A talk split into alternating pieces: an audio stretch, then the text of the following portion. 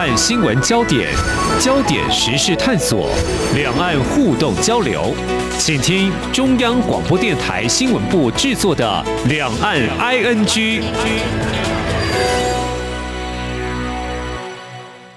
听众朋友你好，我是黄丽杰，欢迎收听《两岸 ING》。我们说。走出去就对了。其实我自己有很深的感受哦。那么在疫情之下到国外旅游，因为这个边境管制，不少人打退堂鼓，那么转向台湾寻幽探访，不管是透透气也好，不怀抱任何期待也罢。当然，我的经验是认为一定会有好风光。因为呢，也是在同样这样冬天的季节啊，因为地缘的关系，呃，其实从学生时代到上班之后呢，有好几次也会特别开车走这个台三线哦。那么途经桃园、新竹、苗栗，就会去找一些好茶暖暖胃哦，或者是造访沿线的小乡镇，品尝地方的小吃，还蛮难忘的哦。但是呢，说实在的哈，偶尔会想走其他路线，寻求一些新鲜感哦。嗯，不过坦白说还是有点懒哈。那么就这样，也许有些人是跟我一样哦，会定格台湾的一些印象哦。但是我们也常说，这个路是人走出来的，这是一个励志。但是我们今天要真的要来谈这个路，公路的路，铁路的路，只要有路就有人住。这个活动延伸的一个文化呢？一定会更动人，否则怎么有很多人说，哎，很有人的温度哦。所以在今天我们聊这个话题呢，特别邀请《天下杂志》微笑台湾的季刊总监李佩书，要来跟我们谈谈哦，沿着某些道路来走，开车沿路欣赏风光是可以很疗愈，为什么呢？非常欢迎总监来跟我们分享，非常欢迎佩书总监，你好。嗨，Nancy 好，各位听众朋友，大家好。真的很谢谢有机会来翻阅我们热腾腾刚出版的《天下杂志》微笑台湾季刊，这个封面斗大的四个字，除了微笑台湾之外，一个呃，在这个季刊的主题是公路疗愈哦，而且这个字体给人感觉就觉得好像心情真的是应该好好让它。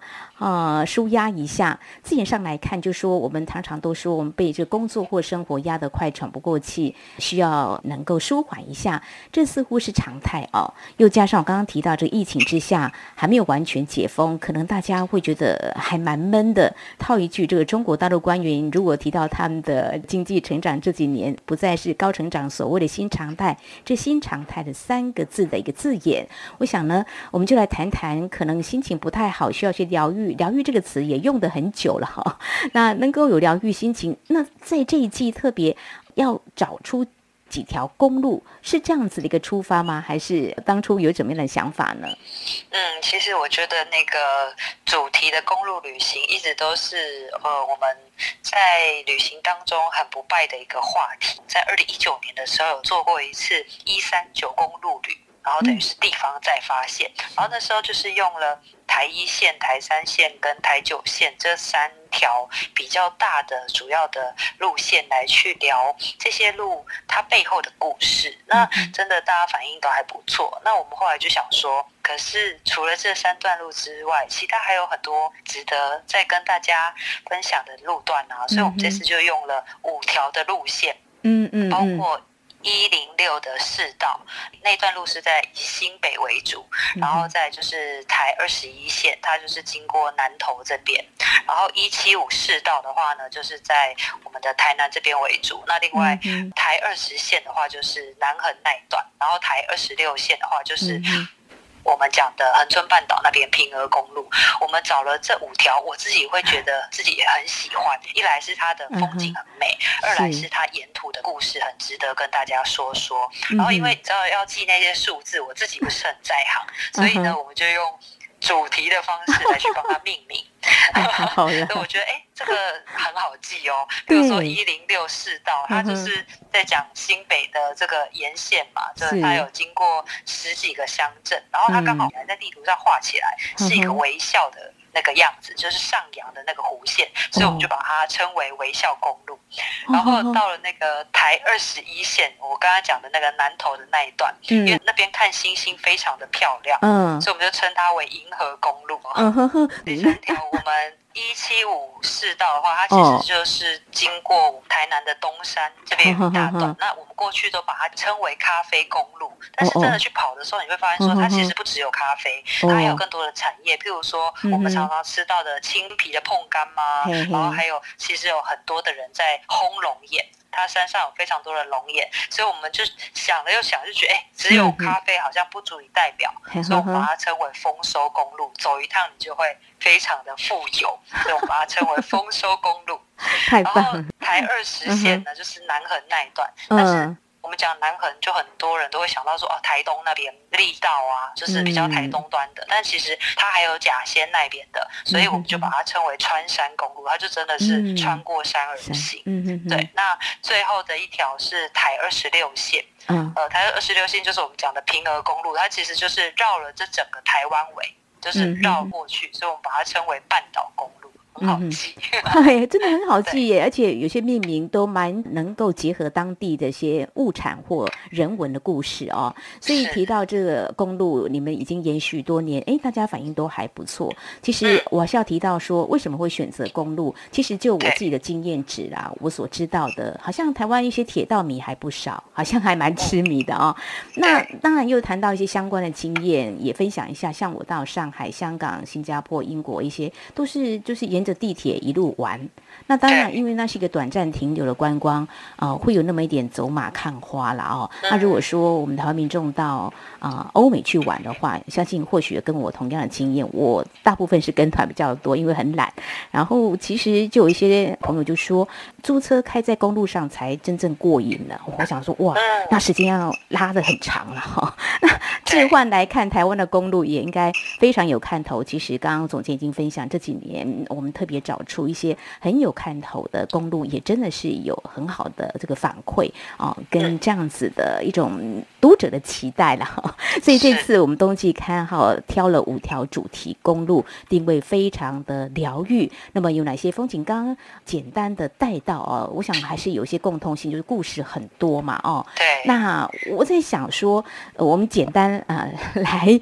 导览一下好了，就带领我们听众朋友是是，但是如果考一下听众朋友，其实大家都知道，但是我们从北部来聊好了哈。刚刚提到那个微笑公路，微笑公路，大家会觉得台北市这个都会区啊，那微笑公路的话，新北市其实如果说大家愿意离开一下这个都会区的话，喝好茶，我学生时代的时候也常常会去跟朋友到猫空或木栅去找茶。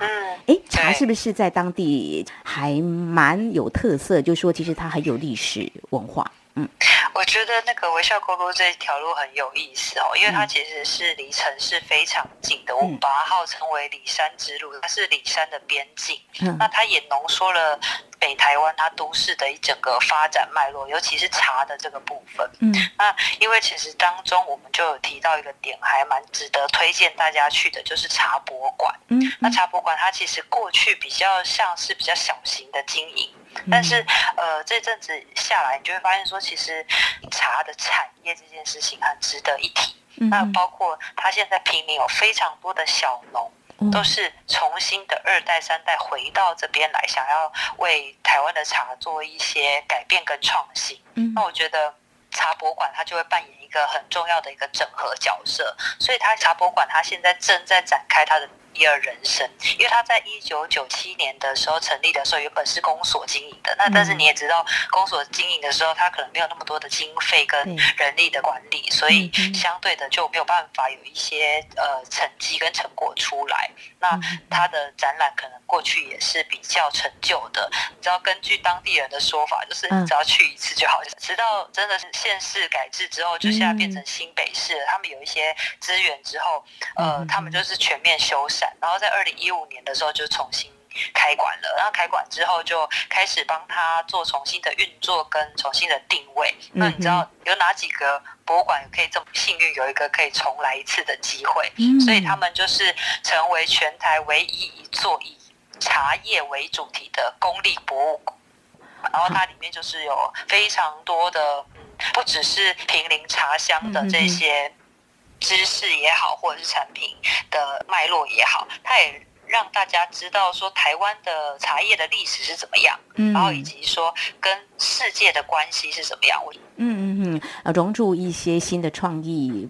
不要说它是形象，它有保存一些历史文化。来到这边的话呢，可以对这个茶的历史更了解。而且其实不只有茶，因为我们刚刚谈到说这一条其实算是里山之路，嗯。所以你会看到说沿线包括有呃 林下养蜂的小农啊，或者是说在林口这边有一个有机村，它是集合了七家在地的农场创立的林口有机村的这个品牌，所以它其实沿线都在做一些我们讲的不山不市，就是不是山区也不是市区，是我觉得是很好的，因为我们讲说哦产。地到餐桌，在台北市好像不可能，但是你有了这个里山地带的话，我们一样可以离产地很近，而且一样可以吃到很好的食物，享用到很好的料理的食材。嗯哼，没有错，竟然会有这个命啊，真的很难得。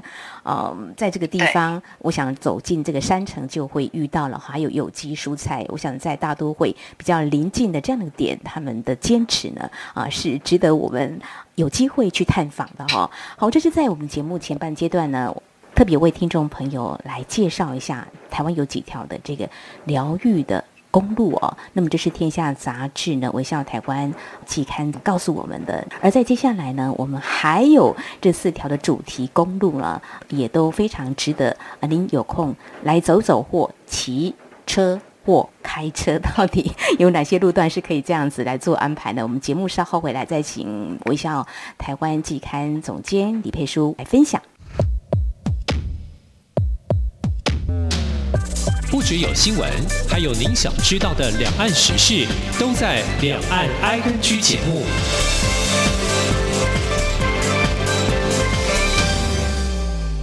这里是中央广播电台听众朋友继续收听的节目《两岸 I N G》，我们天下杂志微笑台湾在冬季版的这个季刊啊所出版的，告诉我们有五条主题公路，我们特别邀请啊我们总监李佩书来跟听众朋友分享一下。那么刚才呢，我们介绍了第一条的公路是位在靠近台北市的这个微笑公路哦，它长度只有八十一公里。那接下来我们继续往中部走哦，我们来到台中的东市。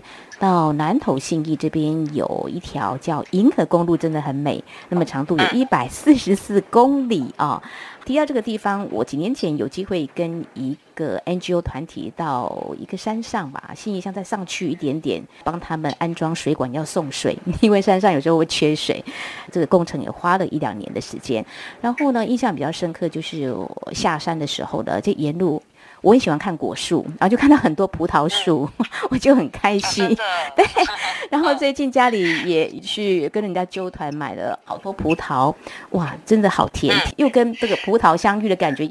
所以在这个地方，其实我那时候路过的感觉是人很少，然后呢，整个有一些部落都还蛮宁静。这个地方是不是呃种葡萄种蛮多的？没错没错，我们这条银河公路它其实就是台二十一。线，然后这一条公路，我觉得是我们现在播出，然后接下来很值得推荐大家真的去实际走访的一条，因为现在刚好就在季节上，就是不管是呃你说的葡萄也好，或者是我们待会要介绍的圣诞节，都跟这条路非常有关系。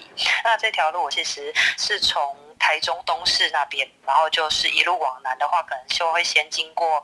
普里啊，然后经过日月潭，你看是不是都是 台湾最美的地方？对。然后一路就进到这个我们的南投的信义，然后它其实是台湾西部最靠近玉山山脉的纵贯公路。嗯。然后它进去之后，它其实就会开始沿路经过布农族的部落。那这些布农族其实过去是住在深山里面嘛，就是住在呃玉山山脉里面。那后来因为日本统治的关系，他们就是陆续要被迁出。那迁出的时候，他们的祖先就跟他讲说：“你一定要住在可以看到玉山的地方。”所以他们其实这一些果园，你可以看到我们的照片，它正前方那就是玉山山脉，就是那些葡萄是产在远处是高耸的玉山，然后日夜温差很大，然后每天都可以吃那个露水长大的这么宝贵的水果。然后因为其实呃，你知道。在里面，他们日夜温差大，所以裂果还是有的。那可是葡萄还是很好啊，但是运出来可能就没有办法跟我们市售这么完整度这么高的那个水果相比。所以他们在在地的时候，像现代你去，你说可以买一些就是他们的果实比较完整的鲜果回来之外，你可以在在地吃那个。葡萄冰葡沙，萄冰沙它直接现打，对，就是整颗的葡萄连皮带籽。嗯，然后接下来你继续往里面走，他会来到望乡部落。嗯望乡部落它一样是那个布农族的，那就是我们刚刚讲的那个故事，因为老头目就叮咛他们说不能离开玉山的视线，嗯所以他们就是选定了这个海拔八百公尺左右高度的地方。人家他们都说开门就可以看到玉山的部落就是这里，然后因为他们信仰的关系，所以在呃圣诞节就是他们的过年，他们家家户户都会把它打造的非常有气氛，就是晚上都是那个圣诞节的布置，然后在圣诞夜的时候他们会拿着火把，就是大家可以跟着族人举起火把，然后挨家挨户报家音，然后最后会放烟火。我觉得那跟都市的那种呃，我们就是说灯台呀、或者是圣诞树的造景完全不一样，它就是融入整个生活里。你真的是很特别。布农族就是要看到他们的玉山，我想玉山对他们来说有非常特别的意义哦。嗯，呃，生活的融入其实是更深具于他们某一些文化的一个传承的哦。四十四公里还要因为 台二一，我刚刚不是说这个季节最适合去的时候，是是因为它一月的时候还会嗯开梅花，哦，然后梅花是在那个新义乡有几个很知名的赏花点都会经过，嗯包括像比如说风柜斗啊，然后那个牛稠坑啊，然后或者是一些土场梅园啊，他们嗯。真的是开的是纯白的花海，所以很值得到那边也顺道去走一走，都在台二十一线上，然后也有比如说像东浦温泉。嗯也是在附近，所以大家安排个三天两夜的公路旅行是没有问题的。嗯，好好赏梅，还有泡个汤，冬天蛮不错的安排。好，那我们继续呢，就要往下再来探寻这条公路，比较短呢，三十一公里而已。嗯，但是呢，刚刚有提到这个龙眼树嘛，种很多，哎，对，咖啡蛮多的。其实它好像骑自行车是蛮好的选择路线。那因为它这条路是从关子岭这边进入，然后它会经过东山啊跟南溪，然后就可以接到台山线。那所以沿途其实还蛮多的景点可以互相做串接的。那因为它的那个路就是真的还蛮好走的。那如果现在觉得说那个骑自行车它有它的方便，但是又嫌累的话，嗯其实现在有那个电扶车。可以搭配着使用，我觉得也很方便。然后因为它沿路都是、嗯呃，不管是关子岭那边泡汤啊，或者是说你在东山那边喝咖啡，那其实到那个曾文水库那边游湖，或者说到玉井那边逛一逛，我觉得也很适合。不过其实我们今天要讲的是嗯跟龙眼比较相关的故事。刚刚我们不是讲说种龙眼树吗？对但其实龙眼树不是种出来的，啊，自己长出来的吗？对，它其实野生真的是 老天爷的赏赐就是对赏赐这边就是他们在移民过来的时候就发现说，哎，原来有一个嗯这么好的老天爷的赏赐在那边，只要去季节到了去采收。但是因为鲜果，它其实在运送方面。要到市场的话，其实有一段距离，那怎么办呢？他就把它用烘焙的方式，嗯所以在这个山里面有很多的那个我们叫做陪照疗，就是陪照疗，是用来嗯烘这些龙眼的。那所以最后就会变成柴烧桂圆。所以在这边其实并不是鲜果的龙眼有名，而是柴烧的桂圆有名，就是让它变成很有价的一个水果。嗯，柴烧应该风味特别不一样啊，因为最近我们家里也有朋友送给我们就柴烧的桂圆，然后赶快嗯给长辈说这是很不错的哦。那在这几天就是冬至嘛，那就是老一辈的会煮汤圆，比较传统的做法。啊我看到有些在汤圆里头啊，就放一点点桂圆，他们觉得这个味道嗯是还蛮不错的啊，就是也为当地带来嗯比较好的这个呃产业的收入，可以这样说吗？也是具有这个文化特色嘛，哈，产业文，化特没错。而且。我觉得它那嗯个文化特色很明显的是，因为你知道过去它那个。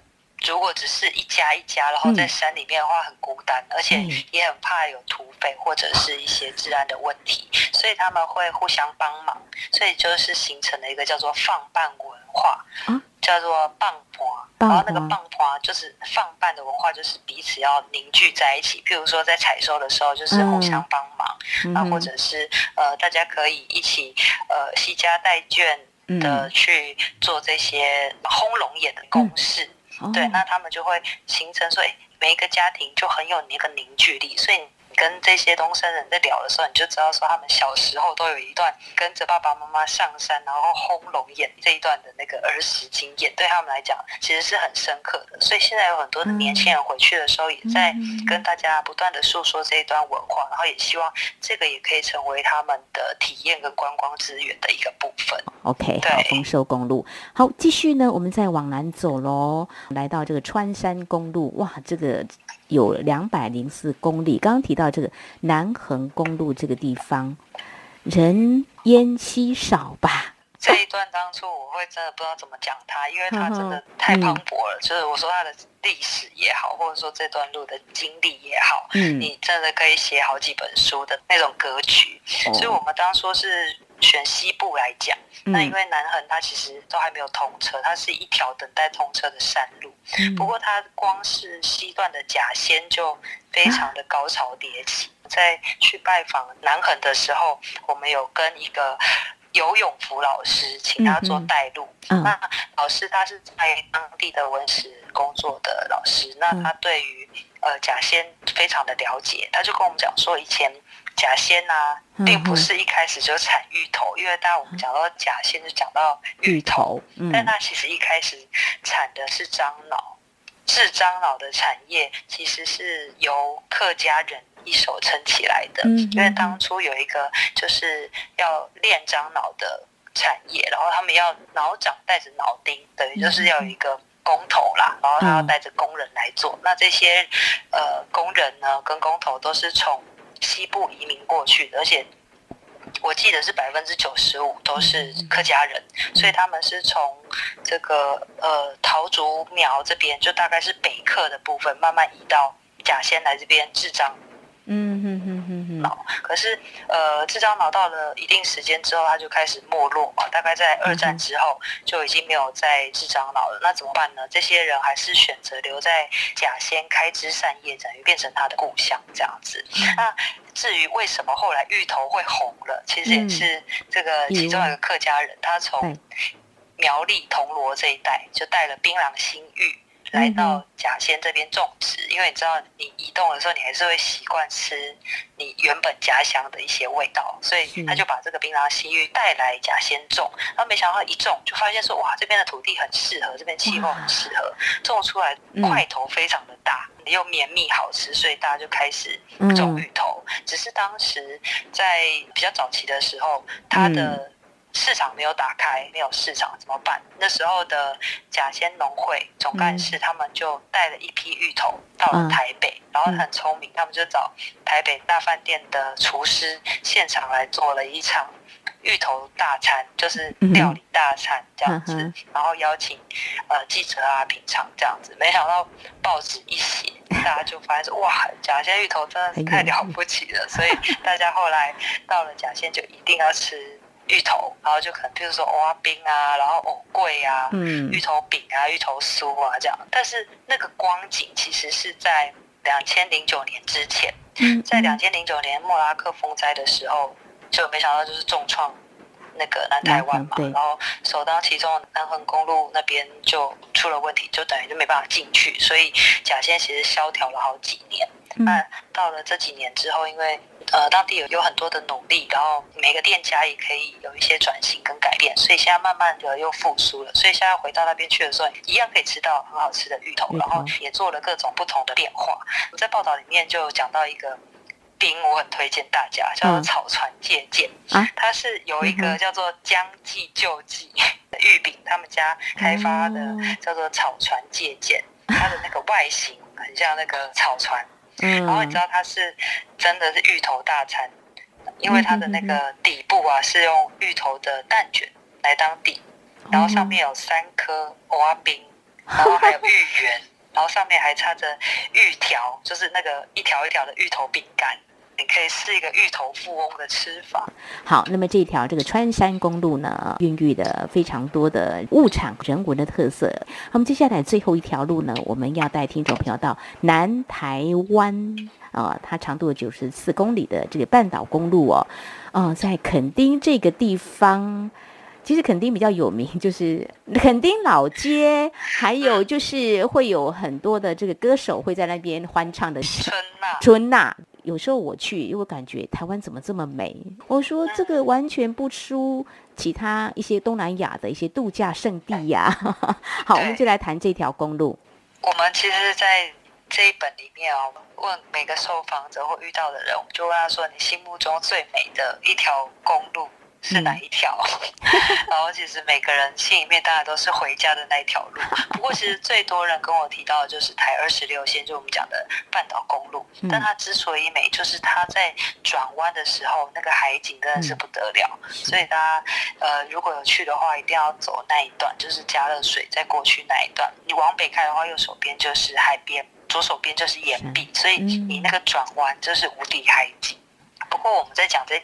条路的时候，这次的视角比较不一样。嗯，我们找了一个呃，算是肯漂族，她等于是说她是台北的女孩，但是她爱上垦丁，因为她很喜欢冲浪，然后她就来到这边，原本想说，哎，可以过一阵子逐浪的生活，结果没想到真的就爱上了。他就来到这边住下来，住下来之后就开始也在这边工作啊，然后后来还爱上就在海边养蜂。他透过他们的视角也来看到说，哎，原来这条路上有非常多的移居者，他们都在打造自己很理想的生活。不过这些移居者他们都有一个共同点，就是因为他们来到这边太喜欢这里了，那他就觉得说这边的海洋、这边的土地这么美，应该要好好的保护。然后可以透过他们的力量做一些什么，所以他们其实都有一个共识，说我所有做的事情应该要是为这一块土地好的。那所以有一些。包括他在养蜂的啊，或者是说在做甜点店的啊，甚至是有一些只是咖啡店或旅宿的业者，他们都是用这样子对环境永续的方式来做经营。那里面他还有提到一个是，呃，我们称它为环保的 bar，这个 bar 很有趣，叫做呃三十米，就是三十 m bar。这个 bar 呢，它的酒就会用，比如说。恒春港口茶来做主角，或者是用满洲这边特有的原生种的小黑豆来做成调酒，那或者是说，他就把这个呃，我们刚刚说的这个女孩她在半岛这边养蜂，这个蜂蜜也来做成调酒，用这样的方式来跟来到这边的旅人去沟通她的就是当地的物产。然后另外呢，你知道这个主人很有意思，他把这个酒吧，呃，他除了呃，提供环保材质的吸管之外啊，它的卫生纸使用再生纸之外啊，它的厕所把它打造成热带温室的样子啊。洗手台是不提供擦手纸的，他让客人说说，哎，你洗完手之后就直接在那个植物上面甩一甩，就是顺便帮他浇浇水，就是用一点点那种小小的举动跟参与，让人跟。大自然更靠近之外，让大家知道说，哎，其实你举手之劳可以跟你呃身边的不管是动物、植物或者是环境，可以有一个很好的相处。嗯嗯嗯。刚刚提到养蜂的女孩，她原本是住台北，移居者还不只是她嘛，哈，像这位哎，这个环保爸也是一样嘛，哈。是。那他们嗯来到这边，我自己。在听他们故事的时候，我觉得是不是距离有时候是一个美感，但是重点是在于说，他们拉近了距离之后，还要对这块土地啊有责任，然后还要让他们更有价值，这个就很不简单，就是爱上这块土地啊。对我们常常说，距离是一种美感，但是你很难想象大自然它是。零距离的话，那个美感更大，放的更大。他真的投身，就是开始潜水、开始冲浪的时候，他会觉得说：“哇，这里真的太美了。”所以，我们常常就讲说，有时候你要有感动，才有行动。他们其实就是因为真的是爱上那里，所以才真的想要为那里做一些事情。那因此也开始追求他们所谓的理想生活。我觉得那个其实是台湾很大的一个魅力跟多元的所在，就是因为每个地方的不同，那它造就了不同的人文跟地气。那它也会吸引到不同的人开始进行移居跟移动，那来到这里为那个地方做一些不同的事情。嗯哼，好，这也难怪啊，在这几年其实也有来自中国大陆的一些观光客呢来到台湾，都觉得哇，某些地方的人真的很有温度哦。那我想，就像啊总监你所提到的，这些人不管是移居者或说在地的人，他们就会把滋养的养分呢做最好的一种融入哦。好，我们在今天呢非常感谢我们天下杂志微笑台湾季刊总经理裴叔的分享，谢谢您，谢谢，谢谢大家。好，以上就是今天两岸 N G 节目，非常感谢听众朋友您的收听，华丽姐祝福您，我们下次同一时间空中再会。